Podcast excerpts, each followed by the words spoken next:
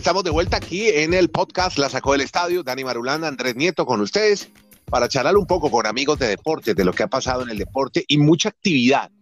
A ver, Dani, empecemos para Colombia. Esta noticia es muy importante. Este podcast es mundial internacional. Destacamos a los atletas latinos y hay que hablar de Catherine Ibargüen, que ayer volvió a ganar en la Liga Diamante. Dani, ¿cómo le va? Así es, mi estimado Andrés. Hay mucho tema colombiano durante este fin de semana y sobre todo lo de Catherine Ibargüen, que ha ganado nuevamente una de las reuniones de la Liga de Diamante, que es la más importante en el atletismo mundial, la que se hizo en Lausanne. Y ella ha ganado Sí. 5 de las 38 pruebas que ha disputado en la modalidad desde el salto triple, desde que llegó a la Liga de Diamante por allá en el año 2012. Es decir, el dominio Qué total barbaridad. Y hay otro, Es hay la otro- segunda que más ha ganado, ¿verdad? es el otro dato más sorprendente. Está Sandra Perkovic, Sí. que es una lanzadora de disco, que ha ganado 42 pruebas de, de su modalidad. Y segunda está Catherine Ibargüen con 35 triunfos en salto triple. Son las dos atletas Sí. con más dominio en la Liga de Diamante. Óigame, eh, aquí en Chile pues eso no se ve, no, es muy difícil encontrarlo, pues solamente a través de televisión internacional.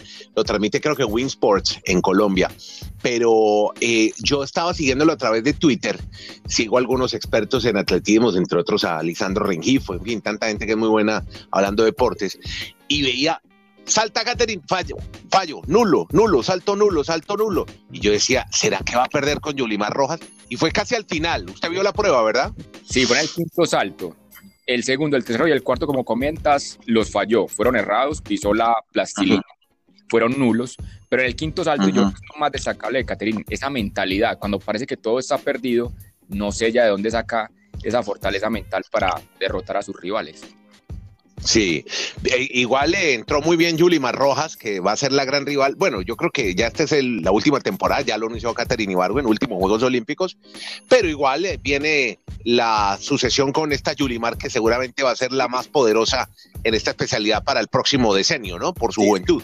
Claro, Yolimar tiene 23 años y ya Caterina Ibargüen tiene 35. Es el relevo generacional. Aunque no son del mismo país, pero para América Latina, la venezolana sin lugar a dudas va por los mismos pasos de Caterina Ibargüen. Se Claro. habla que Chile de pronto no hay mucha importancia, pero usted recuerda a Jimena Restrepo, la atleta Claro. colombiana. Ella está casada con un chileno también deportista. Hombre, le tenía justo esa información, Dani. ¿Cómo le parece que sí, se casó con un atleta, Gerd Wild, que era un eh, lanzador de bala, chileno, Jimena? Y ahora tienen una hija que se llama Martina Wild Restrepo, corredora de 400 metros y ya estuvo en el Mundial Juvenil de Finlandia. No sé si ir a los Panamericanos, pero la misma especialidad de Jimena, ¿no? La hija Martina Wild Restrepo. Así es, los mismos genes, la misma modalidad de los 400 metros de Jimena. Y Jimena también ha evolucionado mucho en el tema dirigen- dirigencial. Aspira a tener un cargo directivo también en la IAF, el ente que regula a nivel mundial el atletismo.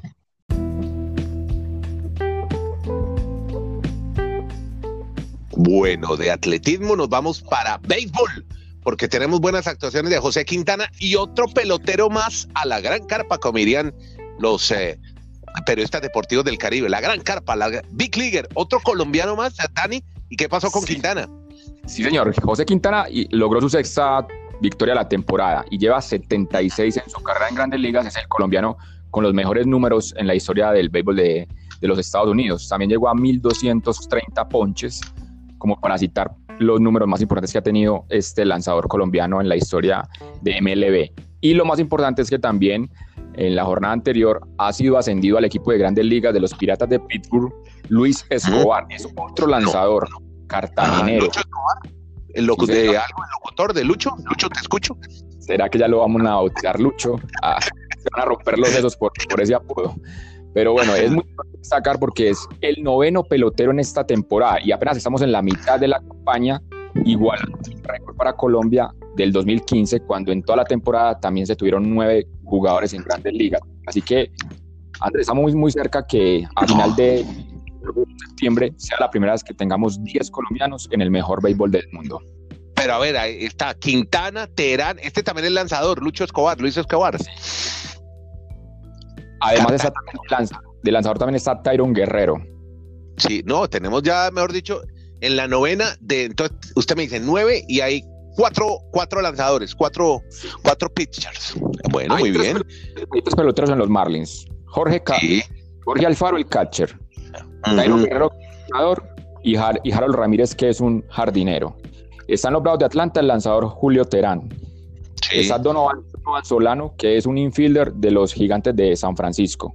Ahora llega Luis Escobar. Está también Oscar Mercado en los indios de Cleveland. Giovanni Urchela, que es un tercer base de los Yankees de Nueva York.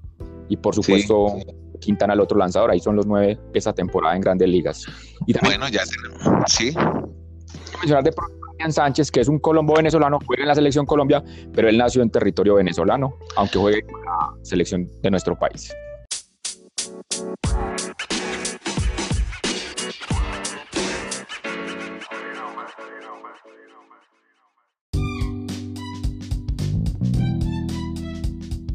Hablemos de Wimbledon, torneo británico en la catedral ayer, pues Novak Djokovic de paseo. La gran noticia, Guido Pela, el argentino que le ha ganado a Sud, a Kevin Anderson. Hace pocos minutos Nadal vio buena cuenta del francés Songa. Y mm, eh, por el lado de las chicas, hombre, Coco, ¿no? Le fue muy bien, aunque tú, aunque perdió el primer set, pero ayer en tres sets le ganó a una eslovaca bravísima, durísima, muy tatuada, Polona Herco. Bueno, así que entonces muy bien por la niña Coco Goff, que está dirigida por Patrick Muratoglu, que es un francés, francés griego, el entrenador de Serena Williams, también lleva a Sisipas y ahora está Coco Gauff y tiene una academia muy cerca a París en Francia, muy exitosa, el señor Muratoglu, que hay que destacarlo ahora en el mundo del deporte, pero no nos podemos, eh, como estamos hablando para toda América Latina, destacando deportistas latinos en este podcast, pues usted me iba a hablar de los, de los latinos que le va bien, le va bien a Schwartzman, ya hablamos de Pela, y en los dobles, ¿qué pasa con Cabal y Farah, los colombianos? Pues ya han igualado su mejor actuación en Wimbledon, llegando a la cuarta ronda o mejor a los octavos de final en cuanto a la modalidad de dobles, y tienen la opción de llegar por primera vez a cuartos de final, y sus rivales ya se conocen, son el checo Roman Jevavi y el austriaco Philip Oswald de pronto no son muy reconocidos en el ámbito del tenis y pueden tener la gran opción los de estar por primera vez entre los ocho mejores de Wimbledon, así que estaremos muy pendientes de ellos. Hombre, eh, esta aplicación de Anchor me da la posibilidad de hablar con amigos. Este podcast la sacó el estadio. Y pues hombre, mi amigo, mi hermano Casale, que además es un experto en tenis. Fanate, ¿eso le, ¿eso le gusta que le digan que es un experto, Toño? No me gusta ni un poquito. Usted es mi gran amigo y mi gran hermano también, pero. ¿Cómo lo vende uno? No, no, no, no, es que la palabra. ¿Le gusta? Fan del tenis. tenis Eso, sí, sí, sí, sí. Mire, nunca confíen en un experto, porque un experto está muy cerca de equivocarse porque siempre es dueño de la verdad. Eso, bien. Sí, lo que pasa es que es una forma muy radial de venderlo, pero como estamos en un podcast y aquí el lenguaje es diferente. Vea, eh, Antonio, eh, ¿no? ¿cómo le digo la, Bien, hombre, ya en estos días de asueto, día 25 a dos días de, del final de la Copa. Eh, desde que desde, desde, decía esa palabra, jamás la había vuelto a oír. Mi abuela murió hace 20 años. Asueto. Hombre, Dios Tal vez nos esté mirando desde el cielo a esta hora usted en Santiago y a mí en Sao Paulo. Estoy en, Interlagos justamente. Estamos haciendo una visita de rigor porque venir a Sao Paulo y no venir al circuito de Interlagos es perder el tiempo. No hay nada turístico, no hay un museo de Ayrton Senna, no hay nada. Nada. Uno entra y, ve la pista pues, y, desde donde uno está pues queda al frente de la grilla de partida, muy cerca de la línea de meta, pero pero este es un must de Sao Paulo, aunque pues evidentemente no es un sitio turístico. Para mucha gente no lo es. Si me permite, le pregunto a J. Mantilla, que es fanático de la Fórmula 1, ¿qué ah, significa estar Es maravilloso, un abrazo para todos los oyentes. Eh, Toño, acá en Interlagos, Juan Pablo Montoya ganó el Gran Premio del 2004 con Williams y el ah. Gran Premio del 2005 con McLaren Mercedes. Acá, en el 2001, estuvo a punto de ganar su primer Gran Premio de Fórmula 1 de no ser porque George Verstappen, padre de Max, el que hizo la gran carrera el fin de semana anterior en Austria, lo colisionó por detrás faltando pocas vueltas. Hermoso, legendario y que hay que chulear. Y está chuleando. Tremendo. Tremendo, tremendo, tremendo relato ese y tremendo recuerdo de Montoya en la Fórmula 1. Vea, eh, bueno, ya usted a través de sus programas de radio, estamos invitando a oírlos en la UA, ha hablado mucho de la Copa América, pero él lo ha llamado por algo del tenis, de lo que se está hablando primero se está hablando de una quinceañera muy exitosa en el tenis. Eh, y lo otro es la polémica que hay hoy entre Nick Kyrgios, que ya viene dando, haciendo polémica, y Rafa Nadal. ya habían tenido un enfrentamiento en Acapulco, ayer se volvió a revivir ese mismo duelo en la pista de Wimbledon, en la cancha central. ¿Y, usted qué piensa de todo lo que está pasando con Kirgios? Esa especie de provocación que hace, como dice Nadal, al público, a él y a, y a los rivales. Sí, ¿sabes lo que pasa? Es que ya he dicho en inglés, mira Nacho, te, soy muy sincero, es que, ¿sabes lo que pasa? Que cuando más hablamos de, este chico, es decir, no creo que, sea una gran idea. la realidad, ¿no? Es que, ¿sabes lo que pasa? Que él, es que le estamos ayudando a que haga más cosas eh, raras o cosas especiales, porque si vamos hablando de él todo el día y desde la ATP le hacen la promoción que le hacen todo el día, pues la, realidad es que, él pues... Eh, se sigue, se sigue creciendo, ¿no? Y, creo que él tiene un gran talento, hay que promocionar el, talento que, tiene, que es bueno para el tenis, pero hay muchas otras cosas que no hay que promocionar. y la realidad es esta, ¿no? Y me da igual si él me va a pegar un bolazo o no me va a pegar un bolazo. Es, eh, él está en su derecho de hacerlo. Otra cosa es que sea correcto o incorrecto y las cosas que son correctas o incorrectas, lo que a veces para uno es correcto, para el otro no es incorrecto. Eh, eh, sí, lo hacía John McEnroe con Iván Lendl y lo hizo en alguna otra época Jimmy Connors con muchos rivales y Andre Agassi en el comienzo de su carrera. Yo no entiendo por qué no puede pasar esto con, con Nadal y con Federer, inclusive a Federer le preguntaron el otro día y dijo, hombre, no está fuera del reglamento, tranquilos, eh, calmémonos un poco, el muchacho es así. El problema no está ahí. Las provocaciones bienvenidas, prenden televisores, hacen que estemos hablando de esto. La gente vuelve a poner los focos sobre el tenis por alguien diferente a Nadal, Djokovic o Federer. Eso es definitivamente bueno. Y quisiéramos de verdad que Kirios a esta valentía, a este deseo de romper lo establecido, de enfrentarse al establishment totalmente solo contra el mundo, si le metieran un poco de pasión y competitividad y además de eso les pudieran ganar, pues mucho mejor. Ahora, el enfrentamiento entre Nadal y Kirios es 4-3 a favor de Nadal a partir de ayer. La última vez, Kirios se fue de pop, llegó a las 5 de la mañana en Acapulco. Sí. que, digamos que Kirios dirá, bueno, esa me funcionó la vez pasada, de pronto me funciona esta vez. Pero hay métodos. Siempre que esté dentro del reglamento, yo no veo ningún problema. Bueno, muy bien. No, queríamos oír la opinión de un fanático del tenis como Antonio Gazale en este podcast que se llama La Sacó del Estadio. Lo sigo molestando, Toño, y lo seguimos invitando a su... Usted también tiene un podcast, ¿no? Que es muy bueno y vale la pena. ¿Por qué no me promociona su podcast en este podcast? Gracias, hombre Andrés, y aquí estamos en el suyo, por supuesto, siempre oyendo y siempre estando al tanto. Eh, los podcasts en la jugada, tenemos varios capítulos, eh, como por ejemplo del 1 al 11, crónicas inéditas del fútbol colombiano que ocurrieron en el pasado. Tenemos americanos dedicados a los deportes eh, americanos, como su título lo dice. Tenemos inspiradores, que son inspiradas, entrevistas con personajes del deporte enfocadas en los valores que pueden inspirar en las nuevas generaciones. Perfecto. Es Antonio Casale. Es un fanático del tenis, hablándonos de lo que más le gusta a él, que a veces en la radio no le da mucho tiempo, pero es muy, muy, es una delicia oírlo hablar de tenis. Además, hablar de un personaje como Kirios que está haciendo que el tenis no sea tan aburridor. Así que viva lo que hace Kirios. Gracias, eh, Antonio. Gran abrazo, Andrés. Que le vaya bien y seguimos en contacto.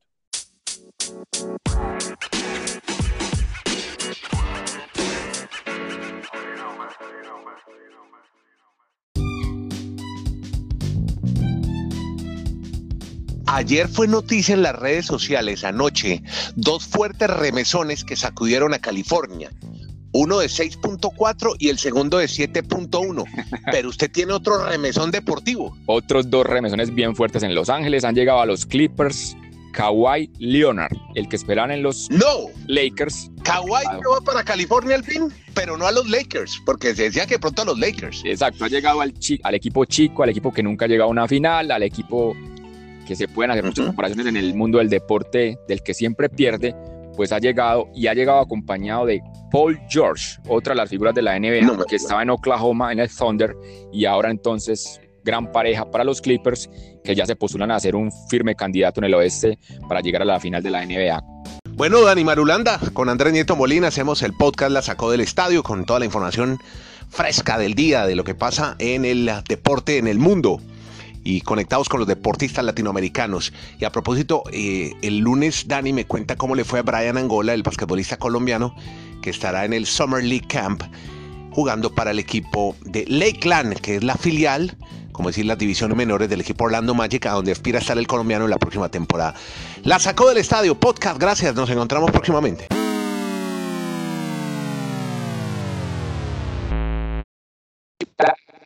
Pero hagámoslo más, más. Ay, espera que me desconecté aquí. Se me quedó desconectado esto. ¿Qué, qué, me, ¿Qué, me, dijo? Perdón. No, hagámoslo como, como lo hicimos ahorita, pero digamos más conciso. Para que, porque quedó de 20 minutos. 20 minutos no es muy largo. Sí, sí, hay que bajarle a 5. Mejor. Sí, listo. Entonces yo, yo hago más puntual y no me, no me, no me pongo a echar tanta carreta. Hágale, ¿En, pues. qué no, ¿En qué nos demoramos? Pero ¿sabe qué me gustaría, Dani? Para que no quede solo de resultados. Los, las, primero, las estadísticas son brutales y cuenticos, historias, rollitos alrededor de, por ejemplo, si tienes el, el, de, el, de, Carol, el de la niña Serranos, eso es muy chévere, cosas de ese estilo, o sea, como anécdotas, que, que haya un diferencial, porque para dar resultados todo el mundo da resultados, ¿ves? En cambio, claro, en el claro. podcast podemos contar historias. Listo. ¿Vale? Bueno, me gusta eso. Por ejemplo, lo que conté yo de Fonini, que emberracado porque lo mandaron para la cancha 14 y dijo, quiero poner una bomba acá. Cosas de ese estilo, ¿ves? Listo, vale. Bueno, entonces, bueno, tres, dos. Listo. Al minuto siete empezamos a grabar. Volvemos con el podcast. La sacó del estadio contando historias alrededor del deporte en el mundo. Estamos con Dani Marulanda y André Nieto Molina. El contacto Santiago de Chile, Medellín, Colombia. En toda América Latina nos oyen. Dani, ¿cómo le va? Y empecemos a hablar rápidamente, porque hubo mucha actividad deportiva. Habitualmente tratamos de publicar este podcast, tanto en Apple Podcast como en Spotify, a eso del mediodía hora de Colombia, Venezuela, Lima, pero ha habido mucha actividad deportiva. Tuvimos tres finales de fútbol ayer, tuvimos Wimbledon, Tour de Francia, tenemos el Summer League de la NBA en los Estados Unidos. Y comencemos entonces por el fútbol. Ayer fue el triunfo de la experiencia. Dani, ¿cómo le va? Dani Alves, a sus 36 años, figura de la Copa América, un experimentado jugador brasileño. ¿Qué tal, Andrés? Saludo para todos. Dani Alves, 36 años, su título número 40 en su historia y demuestra que hasta esa edad se puede hacer muy brillante en el fútbol, pero la preocupación es la nueva generación quedó, digamos, en deuda en, ese, en esta edición de la Copa América. Bueno, Pablo Guerrero también, el, la gran figura de Perú, el patriarca, el gran líder peruano. Y sabe, a propósito de veteranos, ¿quién se retiró hoy aquí en Chile?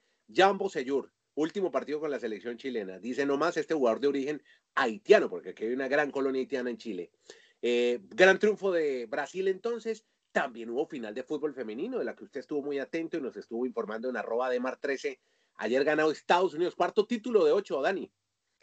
Sí, la mitad de los títulos las han ganado las norteamericanas y otros detalles que me parecen más importantes destacar. El tema del mercadeo y del rating de sintonía que está logrando el fútbol femenino. En Estados Unidos ya se ha manifestado que ayer tuvo más vistas tanto en las redes sociales como en la televisión de Estados Unidos este partido de la final femenina que la de hace un año entre Francia y Croacia en la final del Mundial de Rusia. Y también en la semifinal que tuvieron con Inglaterra, en ese país se sí. vio más ese partido que la final de la Champions League entre no. el Tottenham y el Liverpool. Y eso que eran equipos ingleses. Y más se vio la final del fútbol femenino. ¡Qué barbaridad! Sí. Impresionante. Eso es lo que, lo que impresiona, digamos, de este detalle y que se puede ver que a futuro marcas, porque los más felices fueron la, la indumentaria de Estados Unidos, porque también manifestaron que esta semana la camiseta que más se vendió de las prendas deportivas fue la, la de la selección de Estados Unidos durante esta semana por el, el Mundial Femenino. Bueno, para destacar, eh, la arquera de Holanda, var, tremendo, pero ni hablar de Megan Rapino y de Alex Morgan. Encontré varios datos. Alex juega en Orlando y está casada con un futbolista de origen mexicano, pero nació en California, Servando Carrasco. Qué envidia la que le tengo a Servando, porque Alex Morgan es bellísima, además talentosa. Y, y, qué buena actuación la de las americanas, ¿no? Y, y también por ese mismo lado está Julie Ertz, que hace cuatro años fue campeona con Estados Unidos como Julie Johnson, pero como se casó con Ertz, él a la cerrada de los Eagles de Filadelfia, que ganó el Super Bowl 52, ahora tiene el apellido del esposo y ha ganado este título también nuevamente con los Estados Unidos. Pero me encantó la velocidad, la técnica. Estas, estas mujeres son de una técnica impresionante. ¿Cómo gambetean, no? Eh, son muy dúctiles a la hora de tocar el balón. Muy, muy buen juego el de ayer, el de Estados Unidos y Holanda. Y otra final, y casi que se repetían en los tres escenarios, se repetía lo mismo, la premiación, la música de fondo, la animadora, van los subcampeones, la medalla, después los campeones, premian al mejor arquero, al delantero, y pasó también en la Copa de Oro que se jugó en Chicago, donde ganó Estados Unidos, y usted le envió su viajado a Juan Carlos Osorio, el técnico colombiano. No, porque es que esto ya parece un torneo binacional. Las últimas 10 ediciones, 5 las ha ganado México y 5 Estados Unidos. Pero en esta versión, el Tata Martino, que había perdido tres finales continentales de Copa América, ahora logra su primer título, digamos, en un, en un torneo del continente. A diferencia del señor Juan Carlos Osorio, que estuvo cuatro torneos con los mexicanos, esa misma Copa de Oro, la Copa Confederaciones, y no la, ganó. América y el Mundial, y lamentablemente no pudo lograr ninguno de esos títulos. Bueno, lo, lamentamos por el colombiano Osorio y bien por el Tata Martino, que le está yendo muy bien. E, yo diría que lo de México es más, pasa porque a Osorio no lo respetó la prensa ni parte del público. Tal vez por su origen colombiano, ¿puede ser? Al principio tuvo, digamos, no, no empatía por el tema de las rotaciones. En México no entendieron mucho eso de no tener siempre una nómina base, están acostumbrados a tener los mismos jugadores, los titulares, y eso fue, digamos, el primer detonante para no tener una buena relación con la prensa en México. Perfecto, de fútbol nos vamos al tenis porque hoy hubo Wimbledon y, nos, nos cogemos ahora las raquetas porque tenemos que hablar de partidos muy interesantes. Hoy jugaron los tres, el Victory jugó, empezó Nadal ganándole al portugués Sousa, que a propósito, ¿usted sabe quién maneja Sousa? No, ¿quién maneja a, a, Joao Sousa? ¿Quién? Se, se llama Jorge Méndez. Georgie Méndez, ah, el manager. del fútbol de Falcao, de todos los futbolistas. Exactamente, ahora dedicado a manejar la imagen de este muchacho Sousa, portugués, que perdió con Rafael Nadal, también es eh, manager de Falcao y de James, James que por estos días está, se habla de la posibilidad que vaya al Nápoles. Bueno, también eh, eh, Federer dio buena cuenta de Berretini, que al final ya estaba ido el partido, le ganó muy fácil, 6-1, 6-2, 6-2. También Serena Williams le ganó a Carla Suárez Navarro y nuestra jovencita, la Coco Goff, la americana, 15 años, ha perdido, llegó hasta la cuarta ronda, hasta octavos de final, con la ex número uno, Simona Halep, que además era la, siete, la número 7 del torneo. ¿Usted tiene estadísticas sobre Wimbledon?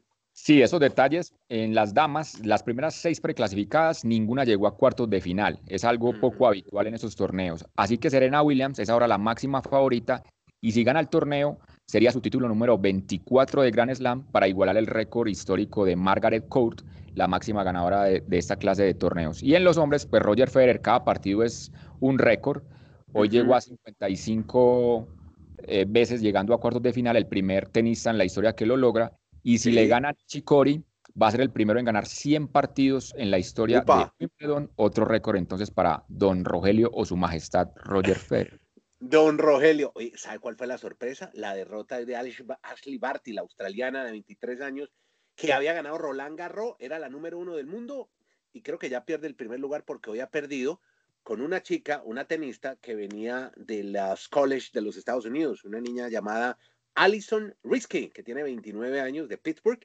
Ha ganado hoy Alison Risky. También le ganó eh, Mukova Pliskova, además en el último set 13-11. Y eso por el lado de los grandes, ¿no? Vitolina también ganó, ganó Gofan, le ganó a Verdasco, pero también están los boys y las y los ah bueno no la último Guido Pela porque este podcast va para América Latina el argentino en cinco sets le ganó al canadiense Raonic Sí, es el único latino entre los ocho de la rama masculina. Y también aprovechemos para hablar de los dobles, porque también por primera vez, una jornada histórica para los colombianos Juan Sebastián Cabal y Robert Farah, que se instalan en los cuartos de final en su primera vez en este torneo en Así Les que, va muy bien en, grama, ¿no? Les va muy bien en hierba estos dos colombianos. Sí, y ahora van a tener una pareja bien complicada de un holandés y en la que, ellos fueron campeones en el 2015 de, este torneo y el otro es un rumano, los que van a enfrentar los colombianos mañana. No, le decía también que hay torneo de niños, boys, dicen boys singles y girls singles, donde hay latinos, está un pelado Román Burruchaga de Argentina, que ha ganado lo mismo que María Camila Osorio, una tenista de Cúcuta, Colombia, un poco siguiendo el paso de Fabiola Zuluaga, la colombiana, la cucuteña, Dani. Y a su edad, 17 años, está teniendo mejores resultados incluso que Fabiola Zuluaga. María Camila Osorio llegó a tercera ronda el año pasado en ese torneo de Girls en Wimbledon. Ahora intentará igualar esa ronda si gana el partido de mañana. Y ella es nieta del Loco Serrano, un jugador de la Selección Colombia de 1962. No sé si a usted le tocaría, mi estimado No, no, Andrés, no, no, no, no, cuente no. al Me respecto. tocó, no, pero, pero mi papá Julio Nieto Bernal sí estuvo allá Ah, estuvo me confundí. haciendo, no, estuvo haciendo la zona mixta en Arica en el año 62. Le hacía la zona mixta a Carlos Arturo Rueda y a, y a ¿cómo es que se llama? Eh, ay, hombre, se me escapa ahora el locutor este famoso colombiano que tiene programa en, en La Lucierna, tenía de música colombiana, que era un famoso narrador. Bueno, ahorita me acuerdo del El que tiene programa a las 2 de la mañana, pero tiene Sí, programa. Tengo programa, exactamente. Bueno, él narraba ese partido y mi papá hacía la zona mixta. Eso sí es de él. A mí sí, hábleme del 74 para acá, mijo, desde el Mundial de Alemania. Bueno, pero Bueno. entonces ahí, está la anécdota que ella es la nieta de ese exfutbolista de Selección Colombia. Gabriel Muñoz López, me dice por aquí un amigo en Twitter. Gabriel Nah. Muñoz López, sí, claro. Sí, Muchas señor. gracias a- al amigo Jairo Valverde. Vea, eh, tenemos, vámonos ahora para los pedales, la bicicleta, el Tour de Francia, tercera etapa, ciclismo. Aquí en este podcast la sacó el estadio. Dani Marulanda, Andrés Nieto Molina con ustedes y hoy Egan Bernal del Ineos Ineos Team ha pedido permiso para atacar y se lo dieron, Dani. Hoy ha ganado Julián Alaphilippe, el francés. El francés que ya tiene ocho victorias de etapa en esta temporada de World Tour, para mí es de los mejores ciclistas, de los más completos, este francés Julian Alaphilippe, y en el caso de Egan Bernal, eso le ayudó a subir un puesto en la clasificación general, ahora está sexto a 40 segundos precisamente del francés Julian Alaphilippe. Y dicen que eh, vieron a Mikel Landa hoy trabajando para Nairo Quintana. Eso dijo Nairo. Parece que Sí. estuvo muy atento a los ataques de los rivales, los que estaban atacando al equipo del Movistar. Aunque en tres etapas hay que mirar que ya Nairo Quintana tiene una diferencia de un minuto y 30 segundos con respecto al líder. El jueves, en la etapa que termina en premio de primera categoría, veremos Sí. si el equipo del Movistar va a trabajar para intentar ya empezar a descontar. Y llega a la montaña tempranito. El jueves me dice que ya tenemos etapa alto, en alto, en puerto. Sí, termina en. Hay siete premios de montaña, cuatro de ellos de primera categoría y termina en uno de primera. Así que el jueves vamos a estar muy atentos a esa etapa para América Latina, lo que pueda hacer Amador, el costarricense y los colombianos. Bueno, y ahora de baloncesto NBA, va a anotar, Dani Malulanda anota un triple porque tiene noticias de un colombiano, de Brian Angola, que está en el Summer League en Las Vegas. Por segundo año consecutivo ha sido invitado por el equipo del Orlando Magic al Summer League en Las Vegas, efectivamente. El viernes tuvo su debut, tuvo muchos, mm, digamos, más calidad de juego, aunque menos minutos. Logró siete puntos, dos rebotes y el día anterior también tuvo la misma cantidad de puntos, pero más tiempo jugado, jugó mejor en defensa y veremos si este progreso que tenga el colombiano le permite mañana y pasado mañana volver a tener actividad en esta liga que se juega en las dos primeras semanas de julio y mirando esos progresos, reitero, para ver si puede quedarse con el equipo en el mes de octubre y ser el primer colombiano en jugar en una temporada de la NBA, que sería obviamente no solo histórico para Colombia, sino también para América Latina. Perfecto. América Latina ahora conectada con este podcast. Y ya sabe, el podcast es mejor mientras pasa el taco, el trancón en ciudades como Sao Paulo, Ciudad de México, a los latinos, a los colombianos, para que nos sigan en Spotify, en Apple Podcast. Nos buscan como La Sacó del Estadio. Aquí estamos todos los días con ustedes, metidos ahí en plataformas digitales con Dani Marulanda, mientras usted hace otro oficio, porque además no requiere concentración, atención de la pantalla, sino que lo puede oír. Aquí estamos nosotros en el podcast de Deportes La Sacó del Estadio. Dani Marulanda, arroba de Mar13, búsquelo así en Twitter. Grandes estadísticas, buenos datos sobre deportes y arroba Andrés-Nieto. Estamos con ustedes, esto es en Twitter, pero estamos en Spotify como La Sacó del Estadio. Gracias, Dani. Nos encontramos mañana aquí mismo. Perfecto, muchas gracias Andrés. Siempre complacido de hablar de todos estos deportes, de esas ligas mediáticas y mañana lo invito para que hablemos de la Copa Africana de Naciones, porque también hablamos de fútbol, para Sí. contar la historia de Madagascar, una isla que está por primera vez entre los ocho mejores de África.